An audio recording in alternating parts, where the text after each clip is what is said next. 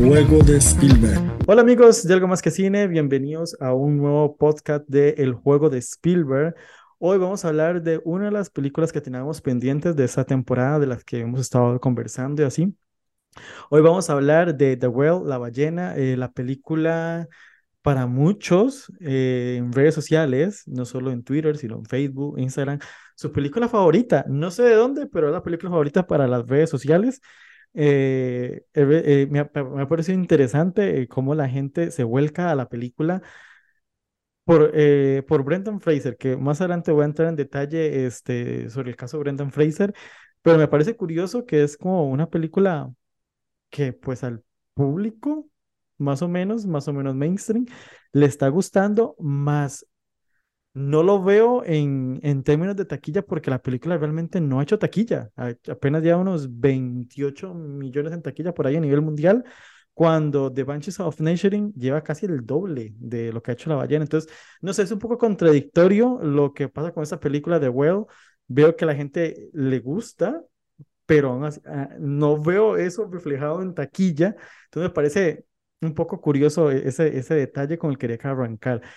Y bueno, para conversar de esta película me acompaña Víctor. ¿Cómo estás? Bienvenido de nuevo, Víctor, a, a este podcast. ¿Cómo estás? Hola, Dionar. Muy bien, muchas gracias por la invitación para hablar de esta película. Qué, qué mejor momento ahora que está tan fresco el, el saque de Brendan Fraser, ¿verdad? Y que para muchas personas es como el frontrunner, yo no lo veo así, Pienso que Austin Butler, bueno, eso será tema de otro podcast. Eh, pienso que todavía Austin Butler es el frontrunner, pero mucha gente está viendo a Brendan Fraser como la posibilidad, ¿verdad? O la gran alternativa, incluso como el, el favorito para, para hacerse con, con el Oscar. Eh, ¿Qué mejor momento ahora? que está tan en boca de todos, ¿verdad? Que, que acaba de ganar ese premio. Eh, a, a, propósito de lo que decía, eh, que la película está gustando mucho en redes sociales, yo siento que es un muy, y a pesar de que eso no se, no se refleja en, taquilla, yo siento que es muy fenómeno de nicho. Yo vi la película hace poco más de una semana en una sala repleta, repleta, eh, el único horario que encontré que me acomodaba en una sala de cine arte ahí en Santiago Centro, eh, acá en Chile. Eh, una de esas salas antiguas que, que ya casi no existen, ¿verdad? Sí, sí, y la sala estaba repleta, o sea, capacidad para 600 personas, yo creo que estaba como, no sé, más del 80-90% de la butaca ocupada. Eh, es interesante, porque estaba viendo también que las ventas, pues, tiene muy poco horario la película, y las ventas de la entrada en los cines más, más comerciales también se, se llenan en la sala. No sé, no sé, de dónde salió este fenómeno, eh, pero bueno, yo creo que se debe a dos cosas. Por un lado, eh, Aronofsky yo, tiene como una fanaticada como bien dura, hay como un grupo de cinéfilos como que aman las películas de Aronofsky, eh, y también yo creo que por la narrativa de Brendan Fraser, ¿no? Del, como del regreso de Brendan Fraser, ¿verdad? Con todo lo que eso conlleva. Sí, sí, no, aquí en Costa Rica, eh, bueno, yo la vi en un pase de prensa, pero me contaba un, un conocido, un amigo, que él la fue a ver como en, la, en, la, semana de estreno, como el fin de semana de estreno, aquí en Costa Rica se estrenó como a principios de febrero. Este, dice que él fue un sábado eh, a verla en una tanda así, tipo tarde-noche, tipo de las 4, 5, 6 de la tarde, y dice que sí, que la sala estaba llena, realmente. Eh, pero sí, estamos hablando que es una sala de, de cinear que está en Costa Rica, que es solo cine independiente, alternativo, que ahorita solo tienen películas nominadas al Oscar y que, pues sí, más eh, veo que la película se sigue manteniendo en cartelera normal en los cines más comerciales, pese a que ya tenemos película de Marvel y todo en, en cartelera, pues tampoco nadie la está viendo la de Marvel. Eh, o sea, la película se mantiene, pero vuelvo a lo mismo, no sé cuando yo veo los números en taquilla, no, no, no, no veo eso reflejado, o sea, no entiendo qué es lo que está realmente ocurriendo con esta película, porque pareciera que mucha gente le gusta y la está viendo, pero cuando veo la taquilla semanal que la pasan, pasan los reportes, pues la película apenas ya 28 millones. O sea, para el fenómeno que todo el mundo pasa hablando, es una pensar, Babylon tiene más taquilla. o sea, más bien, una película que al parecer nadie vio, tiene más taquilla. No sé, o sea, es, es, algo, es algo muy curioso. sí, es como un fenómeno de nicho. Eh, esta cosa que pasa acá en Chile de repente que se llama como, no sé, producción de, no sé, telenovelas o series de culto, que todo el mundo la comenta en redes sociales, sin embargo en rating no las ve nadie, no marcan nada, y son fenómenos muy raros. Me parece muy, muy curioso eh, eh, ese, ese efecto redes sociales, Twitter, Facebook porque en, el, en la página de Facebook, donde más se me llenan los comentarios de, de, de la película, verdad, hice un post así con la escala de los premios y la gente, no, que Brendan Fraser, y, sea, y yo, no sé, es algo demasiado curioso, pero fuera de ese detalle, vamos a hablar de, de la película de The Well como tal. Como lo mencionaba Víctor, esta película está dirigida por el famoso director Darren Aronofsky, que para muchos, este, si no saben, pues es el director de la película El Cisne Negro, Black Swan, eh, luchador, que vamos a comentar creo que bastante luchador con respecto a la ballena. Eh, hace, bueno, su última película había sido Mother, que para mí, a mí personalmente me encanta Mother, soy un defensor de Mother, pero fue una película vapuleada por la crítica, por el público. Me acuerdo que yo la fui a ver al cine y la gente se salía de la sala de ver Mother, pero aún así, pues no se salen de The Well. Entonces, no, es, es, es, algo curioso porque Mother no es tan grotesca como The Well, pero la gente se sentía ofendida con Mother y se salía de la sala. ¿Vos qué Sí. opinas? Eh, bueno, sí, yo no, no he visto, eh, no he visto toda las- la, filmografía de Aronofsky. Eh, Mother sí la, sí la vi, de, de Wrestler, pero me pasa con Aronofsky que yo he visto todas sus películas como una vez No, no, no, totalmente, yo Y no, y no he vuelto a ver- no he vuelto a verla después de que la vi, a pesar de que todas me gustaron. Yo incluso soy, eh, recuerdo que me gustó Noé, A mí también, la, no, esa de- la película quizá de, de más, Noé, más bizarra, más de... vapuleada quizá. Sí, sí, Yo creo que incluso más que Mother, más vapuleada que Mother quizá, pero yo, yo a mí yo recuerdo que me gustó mucho, sí, sí, pero no, no la he vuelto a Mother, ver.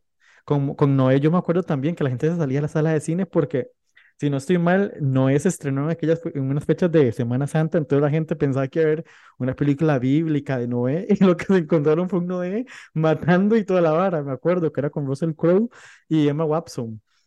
Pero sí, Darren Aronofsky es un director muy interesante desde su perspectiva porque es un, es un director que le gusta provocar eh, sensaciones, sentimientos, pero al mismo tiempo eh, construye el personaje notable. Yo creo que las única, la única que no he visto de Aronofsky son dos. Creo que la primera que hizo, Pi, creo que se llama, que me parece que un día estos la vi en el catálogo de Movie que anda por ahí, entonces tengo la tarea pendiente de verla. Y la famosa, este, La Fuente de la Vida.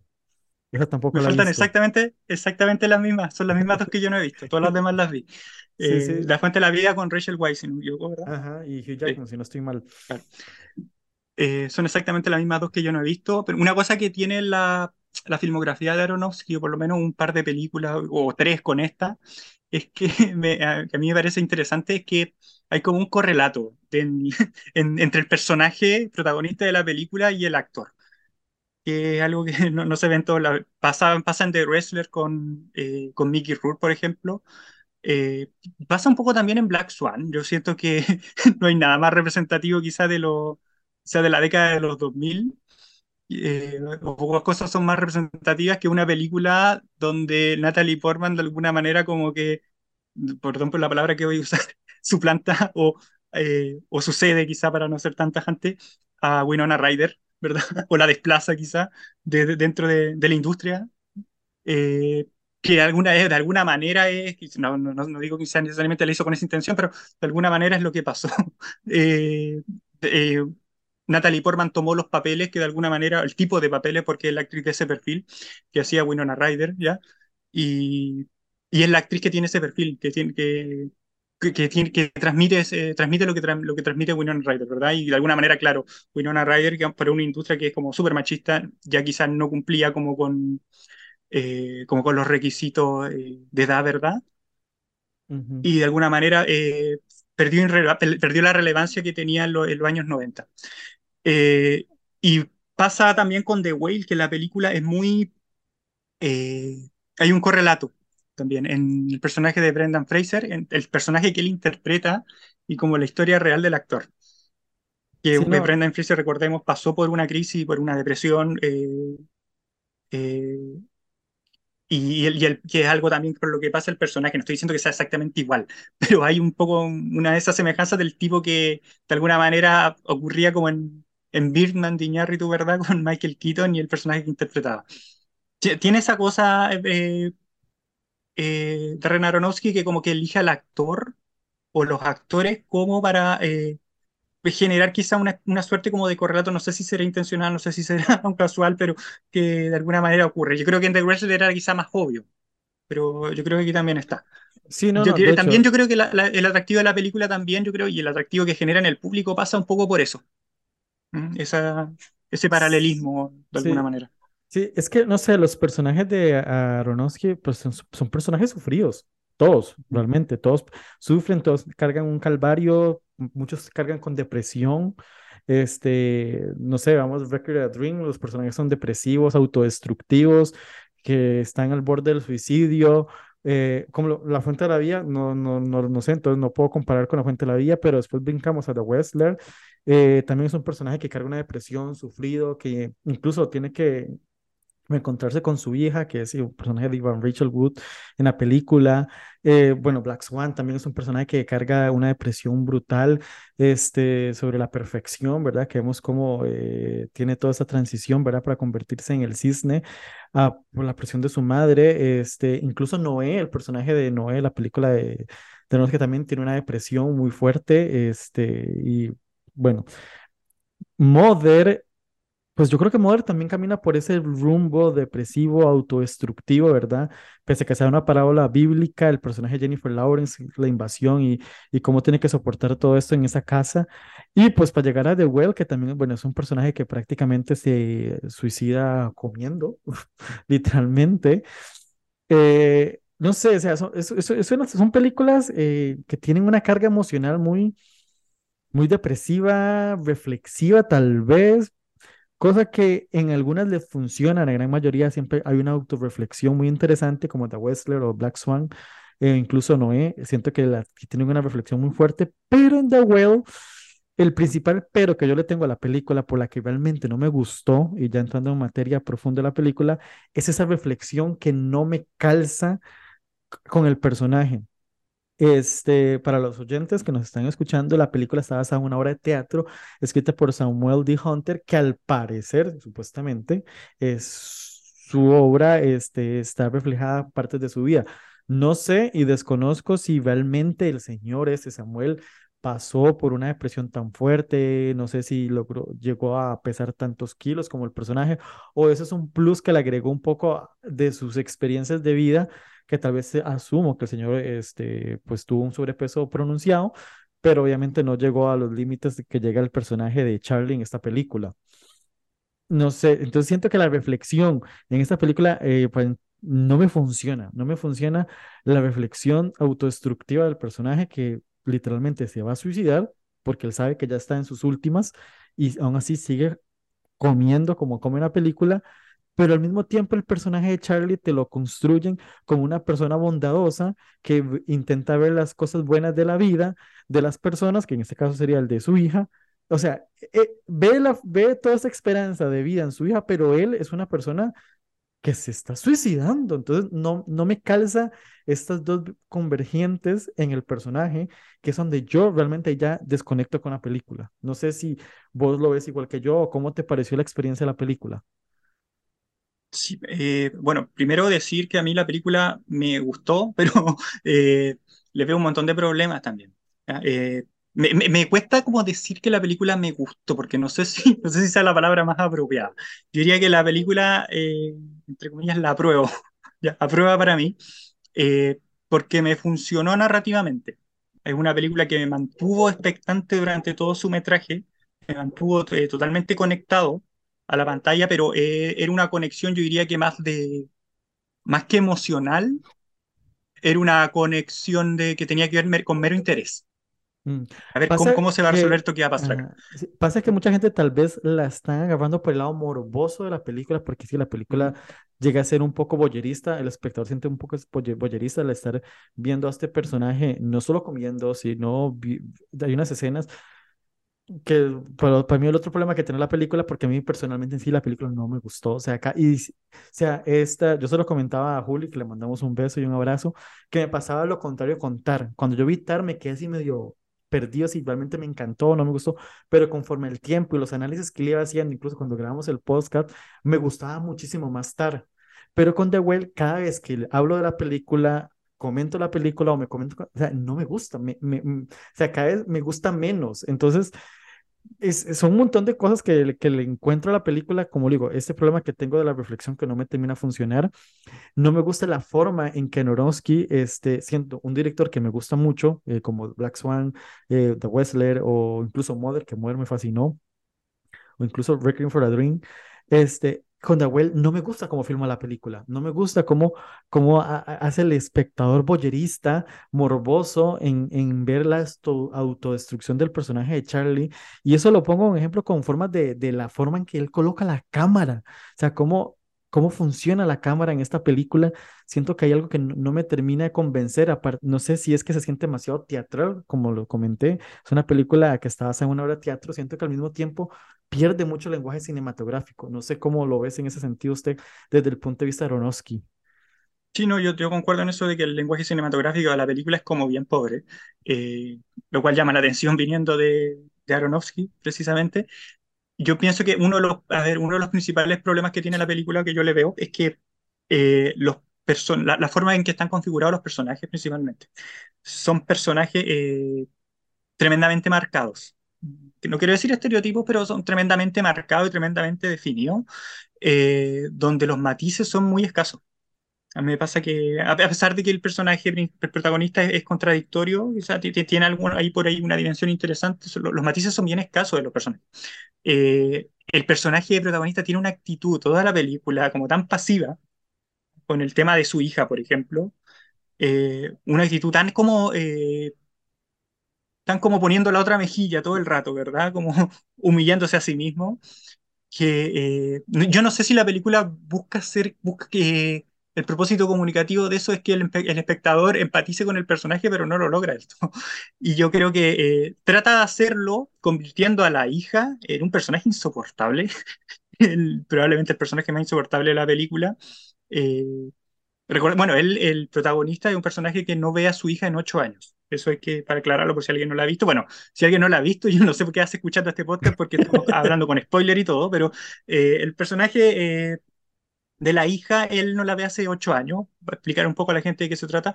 Él abandonó a su, a su familia, de alguna manera, porque eh, se enamoró de una estudiante. Él es un profesor, ¿verdad?, que hace clases online, de, imparte un curso de escritura, de redacción. Y se, da a entender en la película que él se enamoró en algún momento de un estudiante. Eh, mayor de edad, para que aclaremos ya, eh, de un estudiante y que, bueno, él es eh, un hombre homosexual, tuvo una relación con él y a, partir de, a, partir de la muerte de su pareja, él entra en una depresión, ¿verdad? Y comienza a engordar, comienza a engordar y comienza a comer mucho. Él ya era gordo, obviamente, o sea, no, no, no, era, no es como que se, eso se va a entender también en la película, pero eh, entra en la obesidad mórbida eh, producto de esa depresión. Eh, él se alejó de su familia después cuando conoció a este, este hombre, ¿verdad? se da a entender que abandonó a su hija, que abandonó a su esposa, y la hija tiene mucho resentimiento con él, y la forma en que está configurada la hija la hace ser totalmente insoportable. Un personaje que tiene poquísimos matices, está todo el rato en una, eh, tocando la misma tecla. Y yo pienso que ese personaje está usado como contrapunto para que uno empatice con el personaje, del, con el protagonista, pero no me funciona del todo. Siento la película eh, muy monótona en ese sentido, como que está todo el rato en el mismo tono, como que la, la relación entre uno y otro es totalmente eh, predecible, pero están todo el rato tocando la misma tecla. Y Ah, para mí la película mejora principalmente cuando aparecen los personajes de eh, Hong Chao y el personaje de Samantha Morton. No sé si es porque es Samantha Morton, yo, siento, Samantha Morton es actriz que yo pienso, yo pienso que ella aparece y mejora la película. la roba escena del, del, año. Quizás yo no he visto Shisei, pero me dicen que en Shisei como que entra y la película también. Eh, bueno, dicen que es una película mucho mejor además. Eh, pero esos personajes a mí me parecen muchísimo más interesantes yo creo que quizá me hubiese gustado más la película si hubiese habido mayor presencia del personaje de Samantha Morton, no sé. Pero el personaje de la, de la niña, y eso no es por culpa de la actriz, obviamente, no, el personaje de la adolescente como que a mí me resulta tan insoportable y es como tan eh, tocando todo el rato la misma tecla que no me funciona bien esa, esa relación y uno la termina viendo más como la relación de ella con el padre como más por morbo, ver, a ver cómo se va a resolver esto, que más que por, por, un interés de ese lado que por una conexión emocional.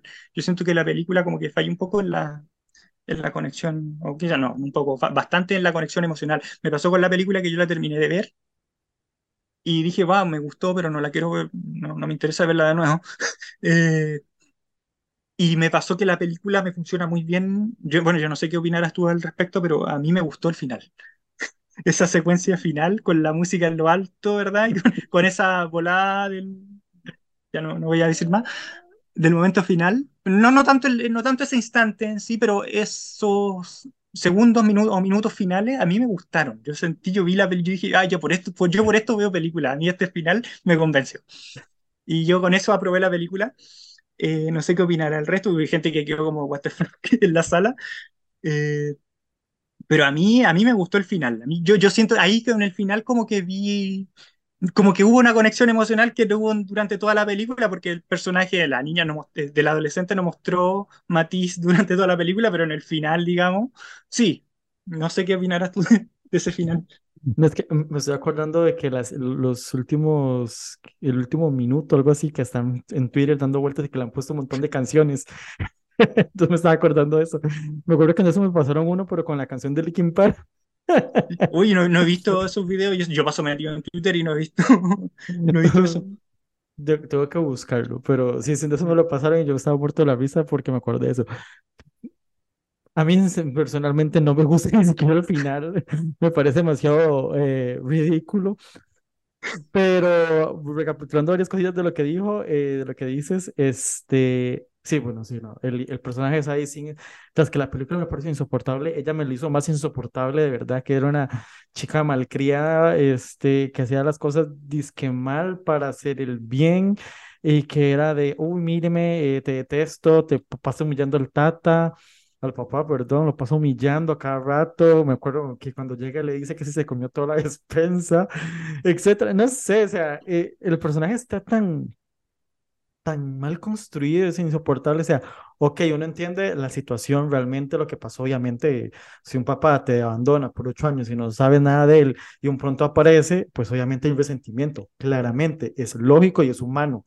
Obviamente hay un choque emocional, pero, como dices vos, estar en ese mismo deli deli, la tecla cada rato que llegaba a la casa, decía groserías, e incluso lo dopa, lo duerme, casi lo mata más bien.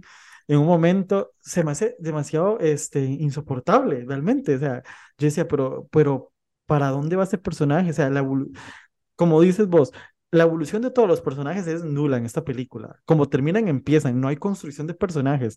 El personaje de Charlotte, como termina, empieza. El personaje de Sadie Singh, como termina, empieza. Que más o menos conectan con algo. Pues sí, pero tampoco le voy a creer que, en, porque la historia transcurre en una semana, hubo una conexión más profunda más allá de lo que está pasando. Pues el personaje de Hon Chao es el mismo. A como termina, y empieza. Es, y bueno, el de Samantha Morton, que aparece nada más cinco minutos y se roba toda la película, que es lo mejor, pues no hay más matices de lo que estamos viendo ahí, que es una mujer que, que sigue dolía porque su esposo la dejó y la dejó por un hombre. O sea, hay también todo un, trato, un tramo psicológico que la película debería tal vez haber un poco experimentado. Porque otro problema que le encontré al guion es que tiene muchos temas, pero ninguno los va a profundizar, ninguno les va a dar este... Eh, más allá de alguna narrativa de lo que está pasando alrededor del personaje de Charlie. Entonces, siento que los personajes fuera de Charlie, los secundarios son como muy planos todos, son como muy básicos de acuerdo a la historia y entran, salen, como dijimos, estamos hablando de teatro, pero vuelvo aquí un poco y comparto eso porque en Mother la película también ocurre solo en una casa, ocurre solo en un plano, en una escena, en esa casa, y se hace movida, se hace interesante. Hay varios movimientos de cámara que lo hacen demasiado rico la, la, a la película. Seguimos al personaje Jennifer Lawrence en todo ese trayecto, en esa evolución de los actos dentro de esa casa. Y aquí estamos igual dentro, no es una casa, es un apartamento, pero se hace muy, muy, muy plano todo, como que no hay más profundidad de campo de lo que vemos dentro de esa casa. Si acaso salimos como dos veces afuera, que es cuando el personaje de Hon Chao está hablando con el, con el personaje que hemos mencionado, que es el, este predicador o mensajero, no me acuerdo ni cómo que se le llama, que pertenece a la religión a la que pertenecía la pareja de Charlie en su momento y que más o menos a lo que se entiende, tuvo algo que ver con la muerte del personaje del, del, esposo de Charlie. no sé, para mí ese es otro problema. Los personajes todos son planos, acartonados, no hay una evolución, no hay nada más que te digan de los personajes. Y personalmente, el que más me gusta es el de Hong Chao. Y hecho, para mí es la mejor de la película ella. Que sacamos a Samantha Morton y que más bien lo que hace es elevar el material con su presencia, pero en cuanto a personaje, creo que Hong Chao, y me encanta su nominación al Oscar porque creo que está tremenda. Eso es una actriz de reparto te da una sensación de que uno puede conocer a una persona como ella en cualquier momento. Y es una persona que, pese a sus angustias y todo, eh, entiende el personaje de Charlie, más nunca aprueba la situación de lo que está viviendo, ¿verdad? Porque ella está en constante insistencia de que vaya al hospital, vaya al hospital, vaya al hospital, pero este hombre pues no quiere. Por eso es que vuelvo con mi reflexión de que no me, no me calza eh, ese personaje de paz, de amor, de bondad, de que ve todo lo bueno en la vida, pero hostia, se está suicidando y él quiere morirse. No sé, hay una, no sé, hay una connotación que a mí no, no, me termina con funcionar en esta película. Sí, eh, bueno, el, a mí me pasa con los diálogos de la película. Eso es otro tema. Eh, ya otro tema. Pero lo que pasa es que eh, estaba pensando en esto de que, de que no, voy a, voy a volver a algo que mencionaste, ¿no? Después lo de los diálogos. una, con respecto a la locación donde ocurre la película, estaba pensando en una que no, no es de Aronofsky, ¿verdad? Yo creo que, claro, es que en Mother se, se, como que se justifica mucho el cambio que, hay eh, por el tipo de película que es, por, como, por el género al que pertenece la película, que quizás está siendo una película como más, muy realista, comillas realista, porque hay muchas cosas que no son muy creíbles, eh, que aquí no se justificarían tanto, pero estaba pensando quizá en, en, sé, en The Father, por ejemplo, que es una película que transcurre, que no es de Aronofsky, pero que transcurre también en interiores y que siento que cinematográficamente está muy bien aprovechada. Y no es lo que pasa acá, o sea, acá la, la, película se siente como todo el rato como muy opaca, todo el rato como... Es, visualmente fea de ver. Eh, no, no, no, no me funciona lo del... Esto de... Este, este como, como aire o, este ambiente claustrofóbico que quiere transmitir la película. Eh, ahora, es la intención de la película, pero estéticamente no, no, no me funciona. A mí, a mí, lo que, a mí yo diría que los diálogos fueron lo que me mantuvo pegado a la película. Y yo quiero, quiero decir algo ah, que puede sonar contradictorio sobre los diálogos. A mí me gustaron los diálogos de la película, pero siento que al mismo tiempo son, están entre lo mejor y lo peor de la película. Porque eh, siento que están bien, eh, hay, hay, tiene momentos muy lúcidos la película que yo digo, aquí está la, aquí se nota, digamos, el, como la base teatral que esto tiene. Eh, en cuanto a la calidad de los diálogos, pero al mismo tiempo son diálogos tremendamente redundantes y alargan una cosa que pudo durar, no sé, 80 minutos y que podría haber sido algo mucho más redondo, y no sé cuánto dura, dura casi dos horas o más de dos horas, no sé. Pero se siente, se siente tediosa la película precisamente porque los diálogos eh, son reiterativos y te repiten cosas que a mí ya me quedaron claras y no sé por qué lo vuelves a decir. Eh, me, me, pasó eso con, con el texto, que algunos, una parte sentía que el texto o, los diálogos eran lo mejor de la película en algunas partes y en otros momentos sentían que era, sentía que era lo peor. ¿Para qué me están diciendo esto? ¿Para qué me lo están subrayando si ya lo entendí? Sí. Bien, de todo eso, yo creo que el gran problema que tiene la película es el montaje. Porque ahora lo mencionas con el padre, que el padre que también es una, habla de, una enfermedad, que en ese caso es el Alzheimer, me encanta cómo Florian Seller, el Florian Seller de, del padre, no el del hijo, es otro, otro charco horrible. En el del padre, el también la película ocurre dentro de una sola locación, que es un apartamento. Prácticamente toda la película ocurre en ese apartamento, pero Florian Seller sabe aprovechar la enfermedad que está contando, que está experimentando el personaje, del personaje de Anthony Hopkins y cómo aprovecha el departamento para darle un montaje rico para transmitir cómo se siente una persona que padece de Alzheimer. Eso es lo que hace el padre y lo mejor de la película en el padre, que aquí Aronofsky, que sí utiliza el apartamento para mostrar el encierro de Charlie, pero lo utiliza como un, ni siquiera es un personaje más, es un, simplemente una locación donde está el personaje y que para darle más eh, como lenguaje un poco cinematográfico, para salirse un poco del molde de teatro que ya tiene la película, es que hace esto que la, la, pantalla sea cuadrada en tres cuartos, si no me equivoco es que se le dice, para sentir ese encierro donde está el personaje en todo momento. Pero ok, está bien, te entiendo por qué quieres hacer la película así, más el montaje de la forma en que está narrada la película es súper básica. O sea, son planos contra planos y aquí es donde digo que la dirección de Aronofsky es de las peores que he visto en su carrera, es la forma en que coloca la bendita cámara para mostrarnos que el personaje es una persona con obesidad mórbida. Agarra esa cámara, le pone un ángulo para abajo y hace que el personaje se vea grandísimo desde arriba. O lo pone desde abajo, o, o sea, son esos, esos movimientos de cámara que incluso están subrayando lo que estamos escuchando a cada rato, de que sí es una persona con obesidad, que es una persona gorda, que, que es una ballena, que es lo que prácticamente hace toda la película, hacer esa metáfora, que para subrayar así todo lo que ya estamos viendo, nos los pasan explicando con el personaje del libro de Moby Dick que es lo preguntante que mencionas, asumo, que estás hablando a cada rato que están dele y que dele vuelta con el bendito ensayo de Moby Dick para hacer la referencia de que eh, Charlie es comparado con una ballena porque es muy gordo, porque eso es lo que es la película. Llanamente es una metáfora, porque la película hable con una charla sobre un ensayo de Moby Dick y adivine con qué ensayo cierra la película, literalmente los últimos minutos, el último minuto, escuchamos al personaje Sin literalmente volviendo a darnos cátedra sobre el ensayo de Moby Dick. La única diferencia es que aquí ya nos explican que ella fue la que escribió el ensayo y que por eso este hombre está obsesionado con el ensayo de Moby Dick. Pero, o sea, abre y cierra con lo mismo, con la misma metáfora, que nos las pasan subrayando en todo momento. Incluso cuando el personaje de, del predicador eh, aparece en escena, lo que le pide Charlie es que le lea el ensayo de, de Moby Dick. O sea, es que es demasiado redundante. Eh, que a mí, a mí ese, ese, ese inicio y el cierre me funcionan, pero siento que a lo largo de la película se, se vuelve mucho a él. Yo siento que funcionaría mejor si estuviese como al, inicio y al cierre. Siento que es Por como innecesario que, sea tan redundante la, la metáfora a lo largo de la película. Sí, es, es que eso, es como yo digo, es mi problema. O sea, la película es muy redundante con su metáfora deli, deli, deli. O sea, mi problema, como lo digo, es la reflexión, que a mí no me funciona la, la, la, característica del personaje en ambos, en esas constancias que tiene. Segundo, la dirección de Aronofsky me parece terrible, terrible, terrible. De verdad, esos, esos, esos planos, esa forma en cómo eh, se retrata el personaje de, de Charlie, me parece. Yo entiendo que busca ser grotesco, totalmente lo comprendo y entiendo que la película gira por ese rumbo y pues Aronofsky siempre le gusta retratar cosas muy grotescas, complejas, este, incluso casi boyeristas, lo hemos visto muchas en sus películas, Breaking for a Dream creo que es la que le calza perfecto, pero la forma en que está montada la película no me gusta, realmente en serio no me termina de convencer, creo que pudo haber utilizado otros recursos para reiterar lo que ya estábamos viendo en pantalla. Y, y tercero, pues esto, la metáfora que siento que la, la pasan diciendo cada cinco por cinco minutos ahí. Y no sé cómo vos ves las escenas de la comida.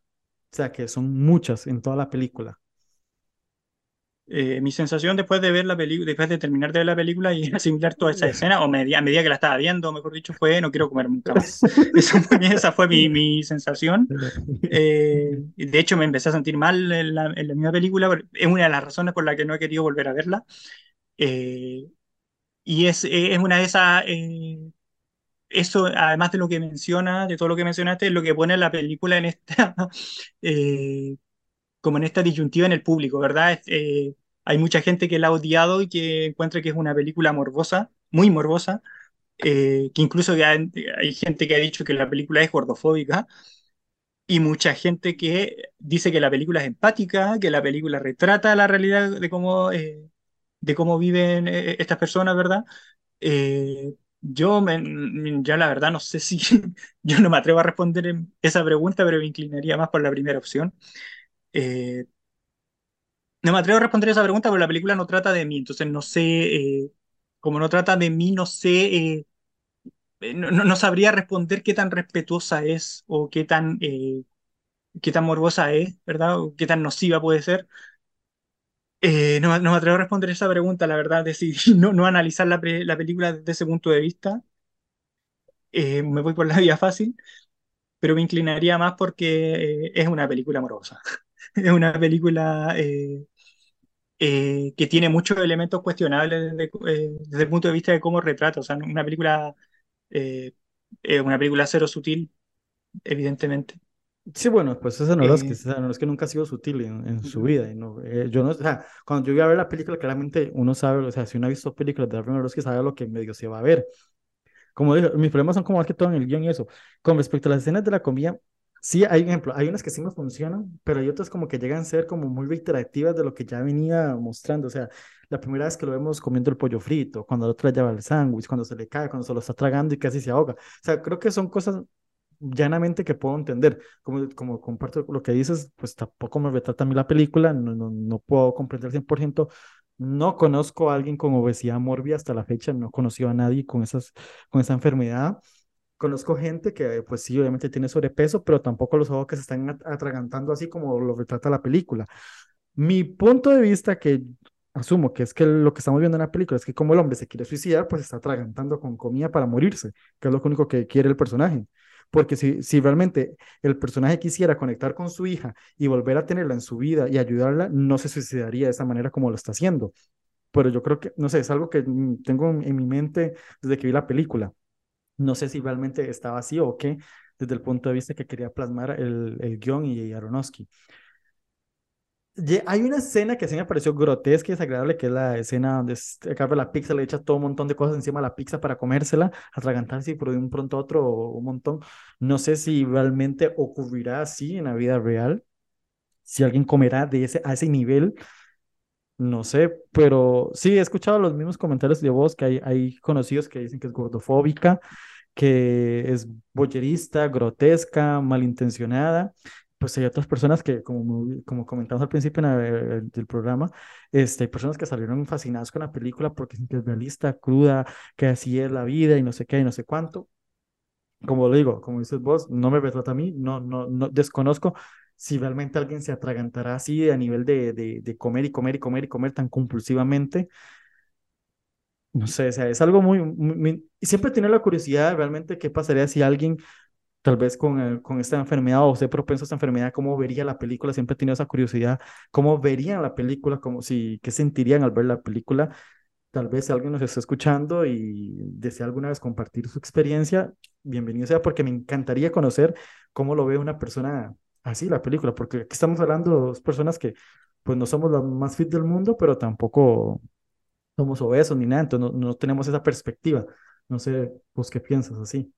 Y bueno, que el, problema es que la película es, tan explícita que eh, utiliza recursos como tan, tan gráficos, ¿verdad? En, y, no, en el, no, no, con la mayor riqueza cinematográfica. Es, que, es el eh, problema, yo creo que es eso, porque... se difumina el, propósito comunicativo. Al final no sabes si la película efectivamente quiere hacerte empatizar con este personaje, quiere, quiere que, eh, no se sientas rechazo por este personaje, eh, Siempre me llama la atención a mí cuando se trata o cuando se acusa a las películas de manipuladoras. me llama la atención eso porque yo siento, a lo mejor estoy equivocado, pero siento que casi todas las películas son manipuladoras. Porque todas las películas están hechas, casi todas están hechas para que sientas determinada emoción o para que sientas determinada, eh, te sientas de determinada manera o para, por, lo menos, incluso para, eh, no sé, eh, propiciarte determinada reflexión. Sí, la gran mayoría en, un sentido Claro, eso, en, un, en un sentido amplio, casi todas las películas son manipuladoras. Pero aquí me pasa que eh, eh, se difumina porque no sé, no sé cuál es el propósito que tiene la película en, ese sentido. Eh, porque no queda, no queda claro, o sea, es, tan, cargante en el, sentido gráfico, ¿verdad? Es tan, es tan desagradable en algunos momentos que no sé si quiere que yo empatice con el personaje, quiere que sienta rechazo con el personaje, quiere que yo evite a toda costa convertirme en este personaje, eh, no sé lo que se, se, difumina de alguna manera. Sí, como, como, sí, como, como digo desde el principio, siento que, que el mensaje, la reflexión de la película no, no me termina de convencer, no, no me termina de comprender realmente si la película quiere esto, esto, esto, o quiere que comprendamos al personaje. Por eso digo que el viaje del personaje es el, no hay viaje del personaje, aquí no hay un viaje. O sea, el personaje termina y empieza como, o sea, lo único que, que muere pues, pues se entiende al final que es lo que está muerto, que muere. O sea, es lo único. Claro, la diferencia es que, que al principio no se podía parar solo y al final aparentemente sí, o, lo que sea entender, ¿verdad? Esa, esa, es la diferencia, digamos, entre el comienzo y el final. y pues, que de pues, alguna manera le da sentido a la carta, o sea, perdón, a la carta, al, ensayo, entendemos que él lo escribió y por qué, él, por qué quería que se lo leyeran al comienzo. Sí, pero o sea, no hay un arco, o sea, aquí sí, en serio, no hay un arco de personaje, no hay una, no, o sea, no, para mí no, no, no, no lo veo. Y, y yo creo que también es el problema que, ha tenido un poco la película, pese a todo eso. Pero mi otro punto es eso, que entiendo que la película, que Aronofsky es un director muy, muy fuerte en algunos momentos en su filmografía a la hora de retratar algunos momentos como Requiem for a Dream, que pues ahí muy, funciona muy bien toda su, su parte grotesca que tiene, o la parte más cruda y realista de Wessler, totalmente. Vemos eh, cómo es ese personaje de Wessler que está en una faceta muy, muy pesidumbre también, como el de Whale. Ah, pero siento que una cosa es provocar y dar sensaciones, pues sí, como lo dices, casi toda la gran mayoría de las películas este, buscan generar alguna emoción, una sensación en el espectador. Algunas para nada más divertirse, como no sé, como Top Gun Maverick, vivir una experiencia cinematográfica en los aviones y volar, o Avatar también para mucha gente, o algunas como de, uh, Aquayo de Western Front que buscan como una reflexión sobre la guerra, etcétera, pero en The Whale siento que no, no me tiene a convencer, y si quieres hablar de directores provocativos que te dejan una sensación incómoda, pues pasó hasta Gaspar Noé. Pero lo hacen con un lenguaje cinematográfico, tan rico que usted ni siquiera está en esa provocación que está buscando el director, como ejemplo, hace poco la última de Gaspar Noé, Vortex, eh, es muy explícito, muy grotesca, como refleja la, la versión del Alzheimer desde el punto de vista de Gaspar Noé. Fuera que hablamos de Father, que habla sobre el Alzheimer desde la forma en que construyó Florence Heller, por una sensación más humana, más sensible, al cambio en Vortex de Gaspar Noé es una sensación grotesca, cruda, triste, pero es, el lenguaje cinematográfico está tan rico que usted está al pendiente de lo que está pasando y no te sientes este, con una sensación de que estás viendo algo horrible, feo, malo. A Coming the Well, a mí personalmente, este, no sé, yo veía la película y sería la película como con una sensación de, de que vi algo horrible y horrible en el mal sentido, ni siquiera en el sentido bueno, como puede ser una película de Bontrier o de Noé o de Michael Haneke. o sea, no sé, no me, no me gustó la sensación que me dejó y no en el buen sentido. Yo creo que por eso es que realmente la película no me gusta, no me gusta en ese sentido. Y es lo que no me ha gustado la película realmente. Y bueno, yo la, la pruebo la película porque quedé con esa sensación de que o sea, me, me porque me mantuvo pegadísimo a la pantalla todo el rato, a pesar de lo extenuante, a pesar de lo morbosa, y quizá el morboso soy yo, no sé, eh, eh, pero me mantuvo pegadísimo a la pantalla, a pesar de que emocionalmente no lo conecté tanto con ella, excepto quizá, en el, excepto eh, en el final, en esos minutos, en esos momentos finales, que siento que como lo mejorcito que tiene la película, y me, me quedo definitivamente con Juan Chao, y con, a pesar de que no es mi favorita de las nominadas al Oscar, ni de lejos, pero me quedo con, con Chau y me quedo con, con Samantha Morton, esa, esa, esa pequeña aparición que yo siento que le tematiza un poco eh, esta relación que tiene, esta relación tan polarizada que existe entre el protagonista Charlie y su hija. el personaje Samantha Morton entra para eso para aliviar un poco esa, esa, esa, polarización que hay entre uno y otro y, decirle de una manera a Charlie, ¿cómo tú la puedes ver de esta manera si ella es así? Eh, a mí la película en esa parte sí me, me convenció, digamos, la entrada de, con la entrada de Samantha Muerto, a pesar de que siento que la película ahí se vuelve, yo ahí tuve, eh, hubo un momento en que ella iba a salir por la puerta y me dio la sensación y yo dije aquí, ahí fue cuando yo dije, oh, esto, esto es como una obra, aquí estoy viendo una obra de teatro filmada.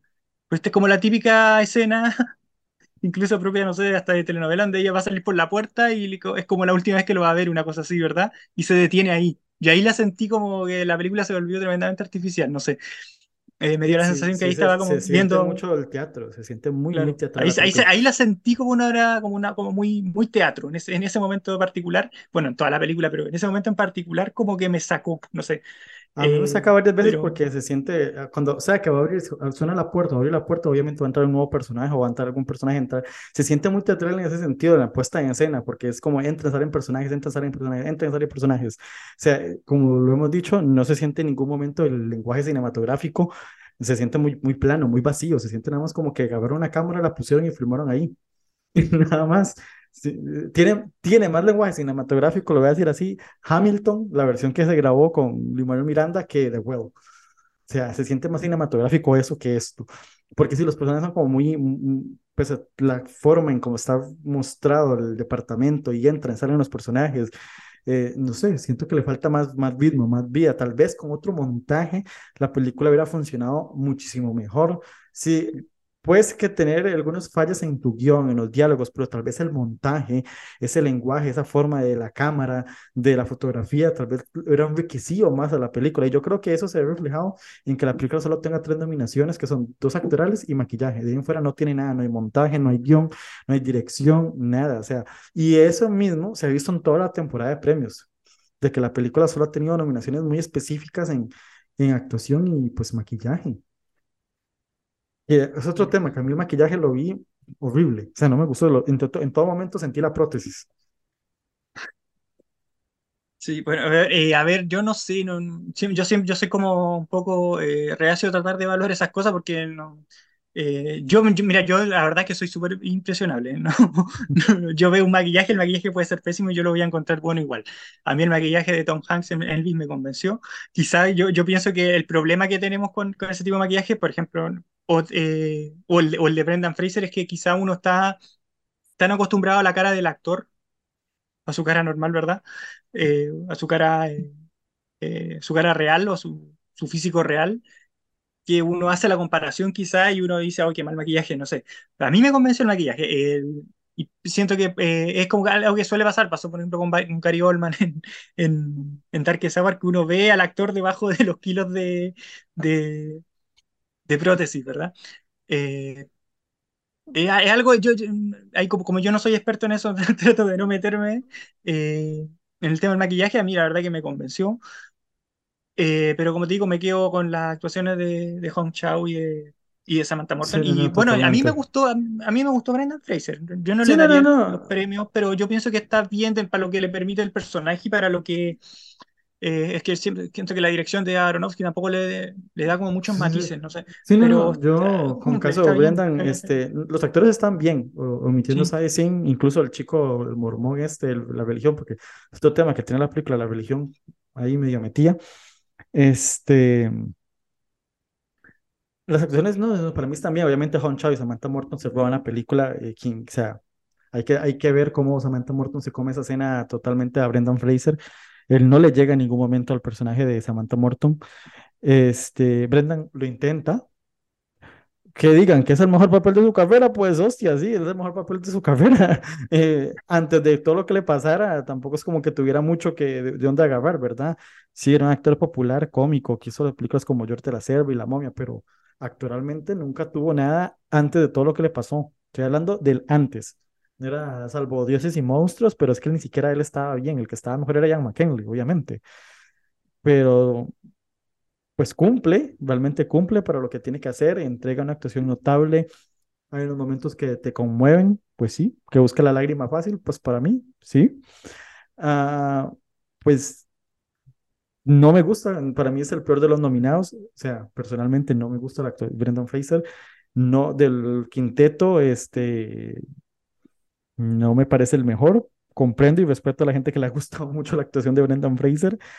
Eh, para mucha gente, eh, actuar con kilos de maquillaje es impresionante. Me parece más potente lo que hace Bill Nighy en Living o incluso Colin Farrell. Afterson es un caso diferente con la, la actuación de Paul Mescal, así lo ojo por aparte. Me sorprende más bien verlo nominado más bien a, Paul Mescal en esa película. Creo que Brendan Fraser, no sé, o sea, es- está bien para lo que es la película, está bien, cumple, más no tiene un gran así brutal reto que yo diga, wow, pues no. Bueno, lo de Paul Mescal es que es como la antítesis, es como Es lo de totalmente lo es, de opuesto. claro, que es esas actuaciones tan naturales que no pareciera que estuviera actuando. Eh, eh, De Entonces, hecho, el Paul, Paul Mescal es eh, totalmente lo opuesto a Brendan Fraser, claro. pero Y, y, y, literalmente. y por lo mismo no ganan nunca el Oscar. Lo de Paul Mescal ya es una sorpresa enorme que esté nominado, Sí, sí, te hablo de eh, Colin porque ese, ese Farrell. tipo de actuaciones no se premian, claro. Sí, Sí, pero lo que pasa es que Colin Farrell tiene además el tema como del... eh, eh, el, el- el tema como la vis cómica que tiene la película, ¿verdad? Eh, este, este tono como extravagante que tiene, un poco extravagante que tiene la película de él. Entonces, yo siento que lo de Colin Farrell se, es, es más esperable que gane Colin Farrell que gane Paul Mescal. Si si es que hubiese sorpresa en, en esa categoría, pero no, no creo que, ya no creo que haya. Eh, pero yo insisto, yo a mí, a, a pesar de todas las fallas que le envié a la película y de todo lo, lo desagradable que me resultó en algunos momentos, yo igual recomiendo que, que la vean. Aunque sea una vez, yo dije, la veo una vez y no la voy a, después de verla, no la voy a ver más. sí, no, no, Pero eh, eh, yo creo que pueden odiarla o la pueden amar, pero no se van a aburrir. A diferencia quizá, yo Sí, creo que no se van a aburrir. no, A diferencia quizá de Blonde, que yo creo que el Blonde, por ejemplo, el- uno de los mayores, eh, una de las mayores falencias que tiene esa película, más allá de, lo, de, de todo lo que la pueden acusar, es que Blonde es aburrida. Eh, The Whale la puedes odiar, la puedes amar, te puede parecer me, pero yo creo que no se van a aburrir si la... No, no, eh, sí, eh, Blonde es otra cosa horrorosa y peor que, que es una de las peores películas que vi el año pasado. Eh, con The Whale, no, no, no, me, me, me entretuvo, me mantuvo. O sea, creo que esa parte mórbida, grotesca, eh, invita a que uno esté al pendiente de lo que está pasando. Como dijimos, creo que lo dije al principio, lo, que, se- que uno está en todo momento muy tipo voyerista, en todo momento con la película, eh, viendo lo que está pasando con la vida de este hombre, sabiendo desde que arranca la película, sabes cómo va a terminar la película. Es que ese, es otro problema de la película. O sea, que desde que inicia sabes cómo va a terminar y, literalmente termina así.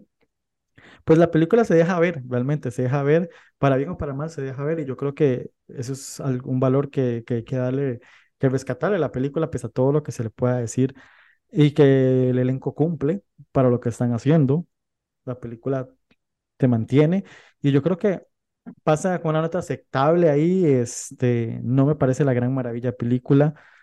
No le darían más allá en las nominaciones al Oscar que tiene, me parece que están bien las nominaciones que tiene, no tiene nada más de dónde rascar. ¿Por qué no? Eh, ¿hubiera nominado a Brendan Fraser? En mi caso, no, pero comprendo que esté ahí. Hong Chao, sí, realmente me parece tremenda Hong Chao. Me gusta mucho el personaje de Hong Chao. Me encanta cómo tiene esa química con el personaje de Brendan Fraser. Creo que es el personaje más humano de toda la película.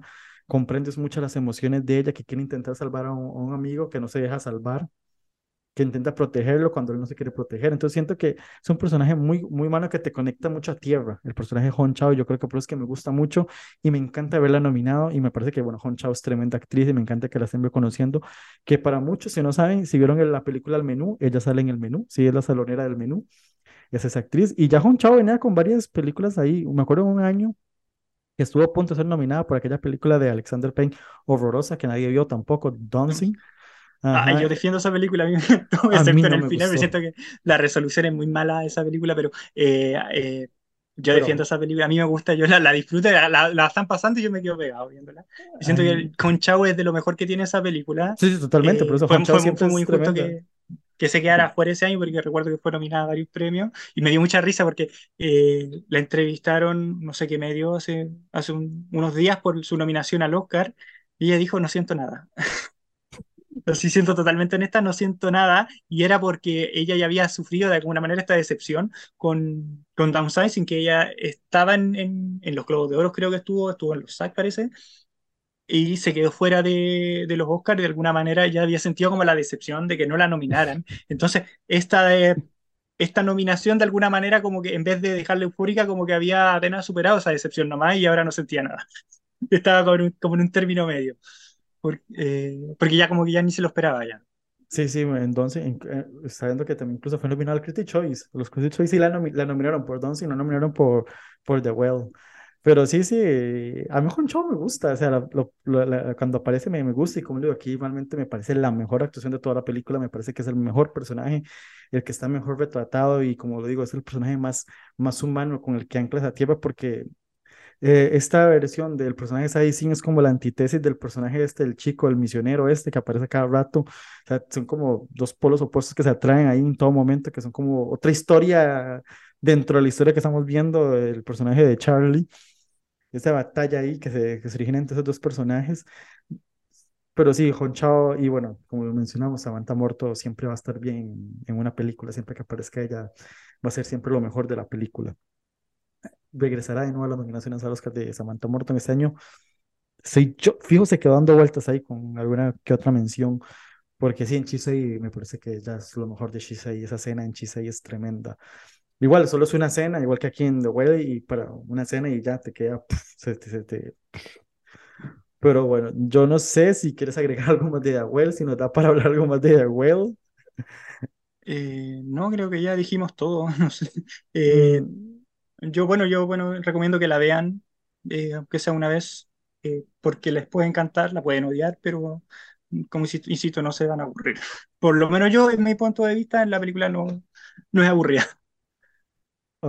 Yo creo que lo peor que puede tener una película es que sea aburrida, eh, que sientas que perdiste el tiempo, eh, que no, no conectaste en, en- en- en ninguna dimensión. Yo creo que por lo menos narrativamente la película, yo con la película conecté. Emocionalmente no, pero eh, desde el punto de vista de, lo, de mi interés por ver qué, qué pasaba a continuación, eh, la película en ese sentido a mí me funciona, con todas las falencias que le veo. Uy, Antes de terminar, bueno, sí quiero hablar un poco, no sé, comentarlo con Víctor, que también este, lo, lo pueden escuchar aquí en las ondas. eh, hablamos casi siempre de, de las predicciones de los Oscar y todo esto. Hace poco lo vimos en el programa cuando hicimos nuestras apuestas finales ahí, medio a media, ahí medio- pegamos varias. ¿Cómo ves el caso Brendan Fraser? O sea, este, es, esta, no sé, esta sensación que se ha creado alrededor de él de que se le debe el Oscar, que se le debe esto, que pobrecito, que cómo sufrió.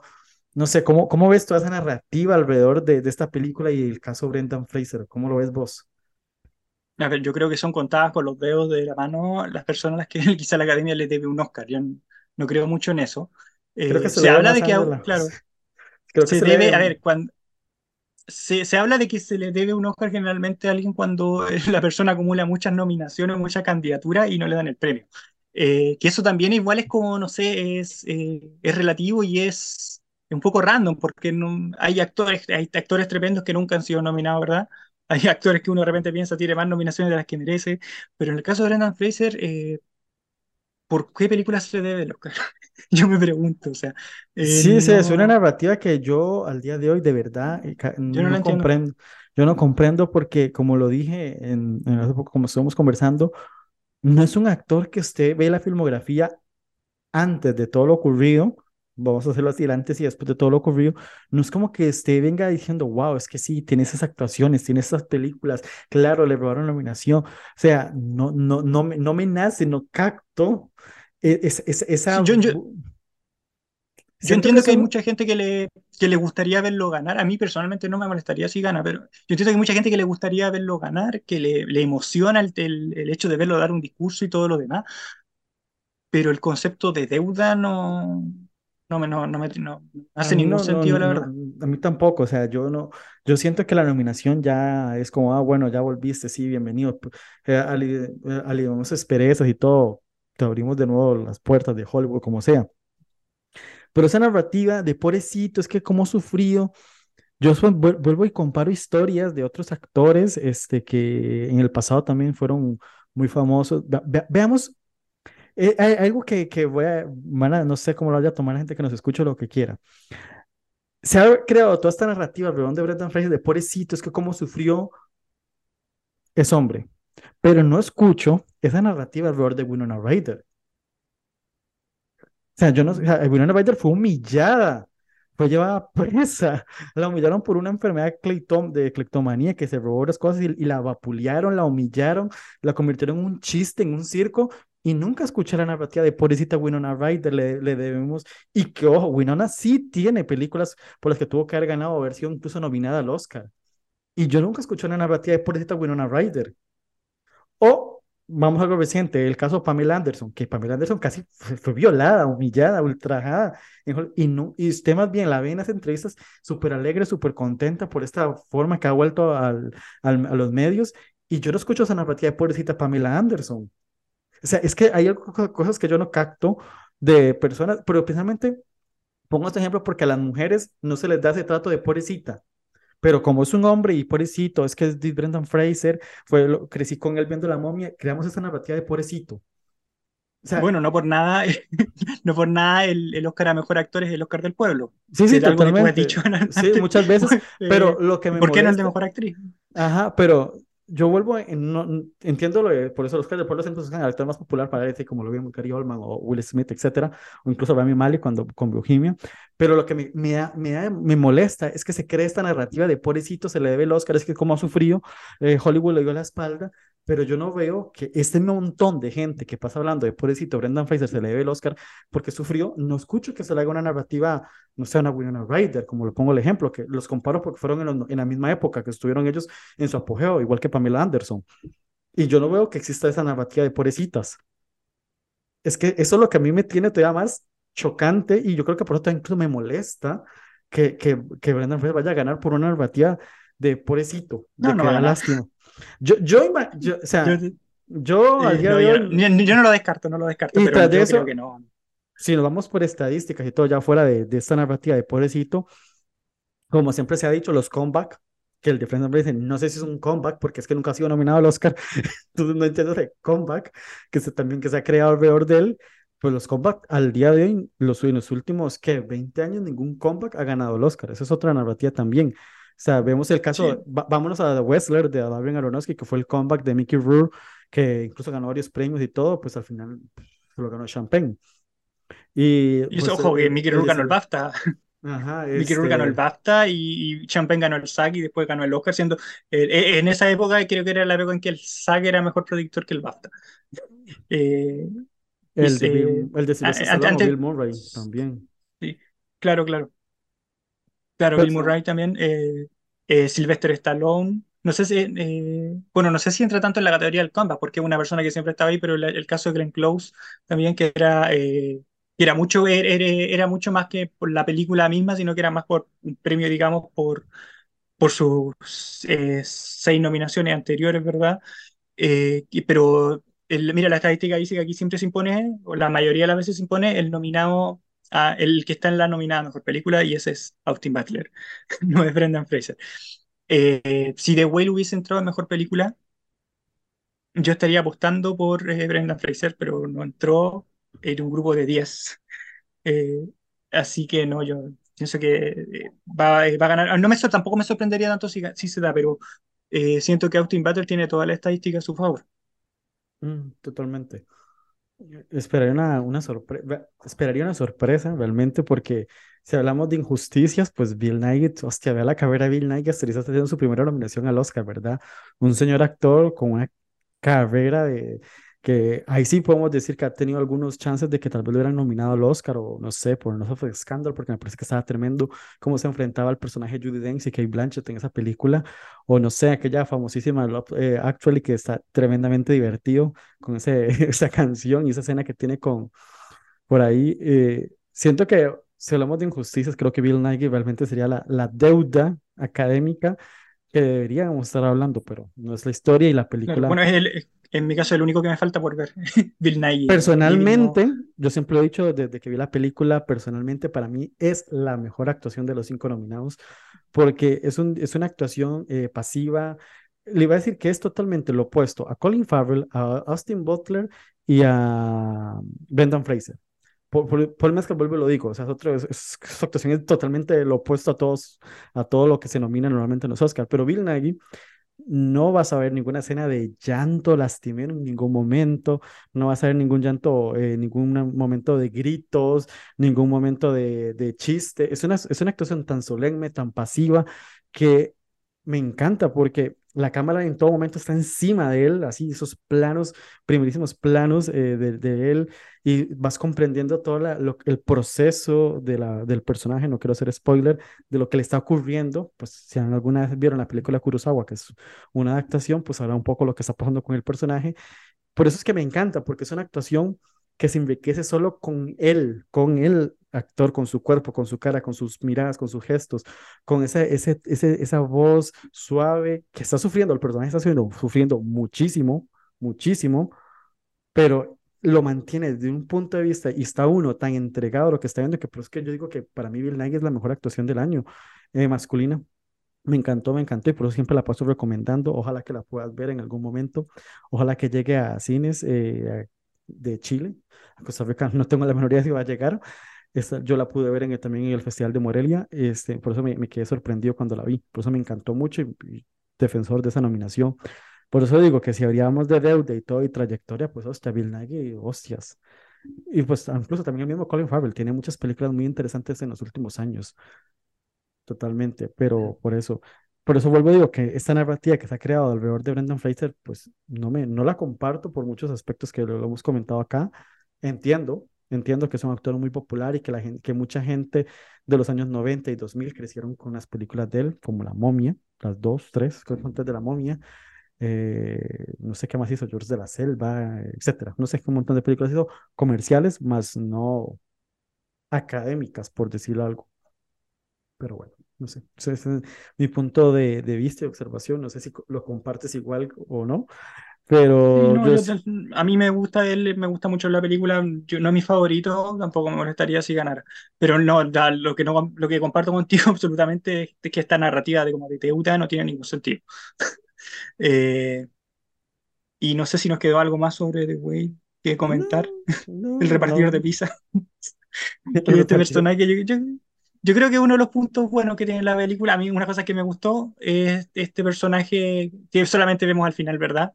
Que es el repartidor de pizza, que de alguna manera... eh, como que viene a, a- a contradecir la tesis del, del protagonista, ¿no es verdad? Que es un personaje que se muestra como muy empático al comienzo, ¿verdad?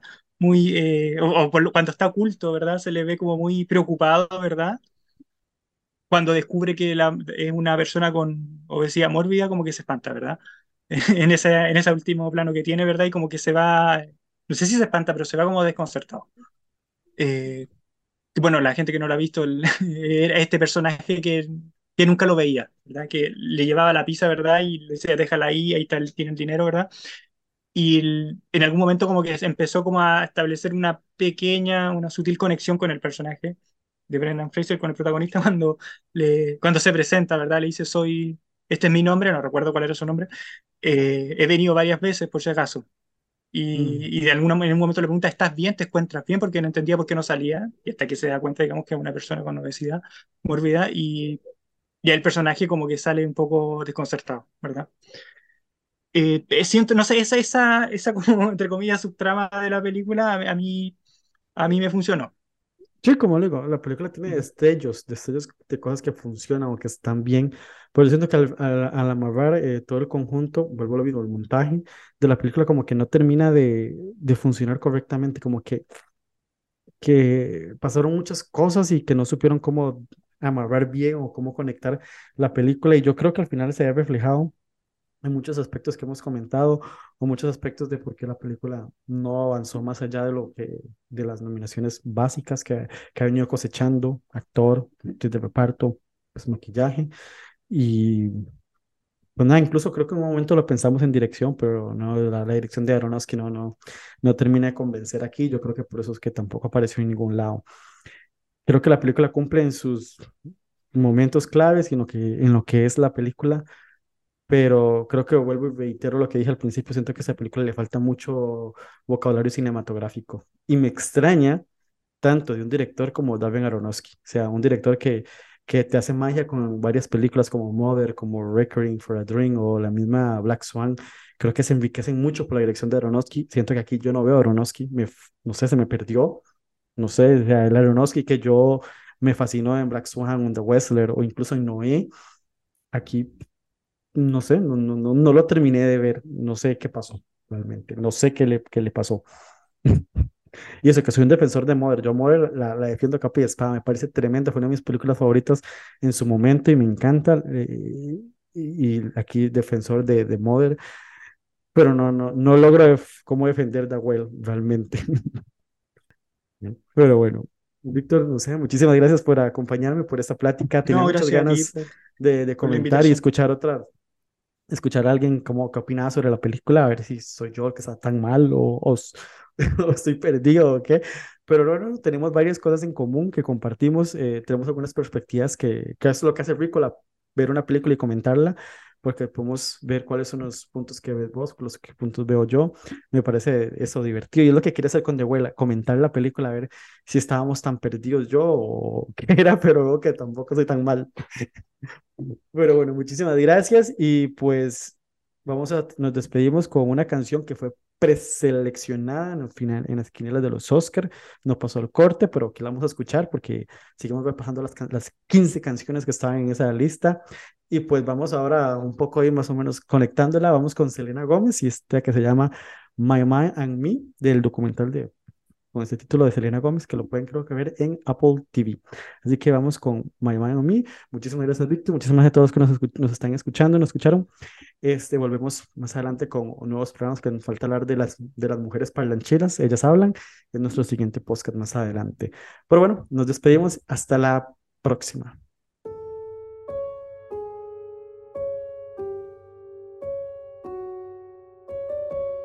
Wanna hear a part of my story. I tried to hide in the glory and sweep it under the table so you would never know. Sometimes I feel like an accident. People look when they're passing and never check on the passenger. They just want the free show.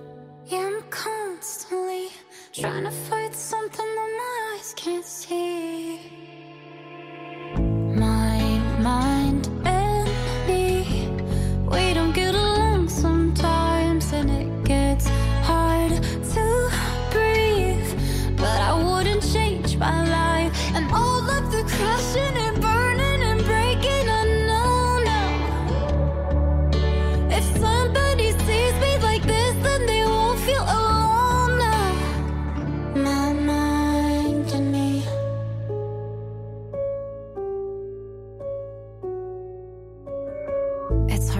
And feel heard when you always feel like a burden. Don't wanna add to concern, I know they already got. But if I pull back the curtain, then maybe someone who's hurting will be a little more certain they're not the only one lost. Yeah, I'm constantly trying to fight something